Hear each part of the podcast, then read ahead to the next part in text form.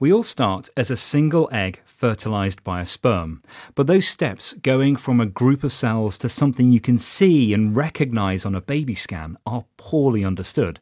So scientists have created embryo models in the lab to explore this crucial time. Instead of sperm and egg, they use stem cells. These can become any tissue in our bodies.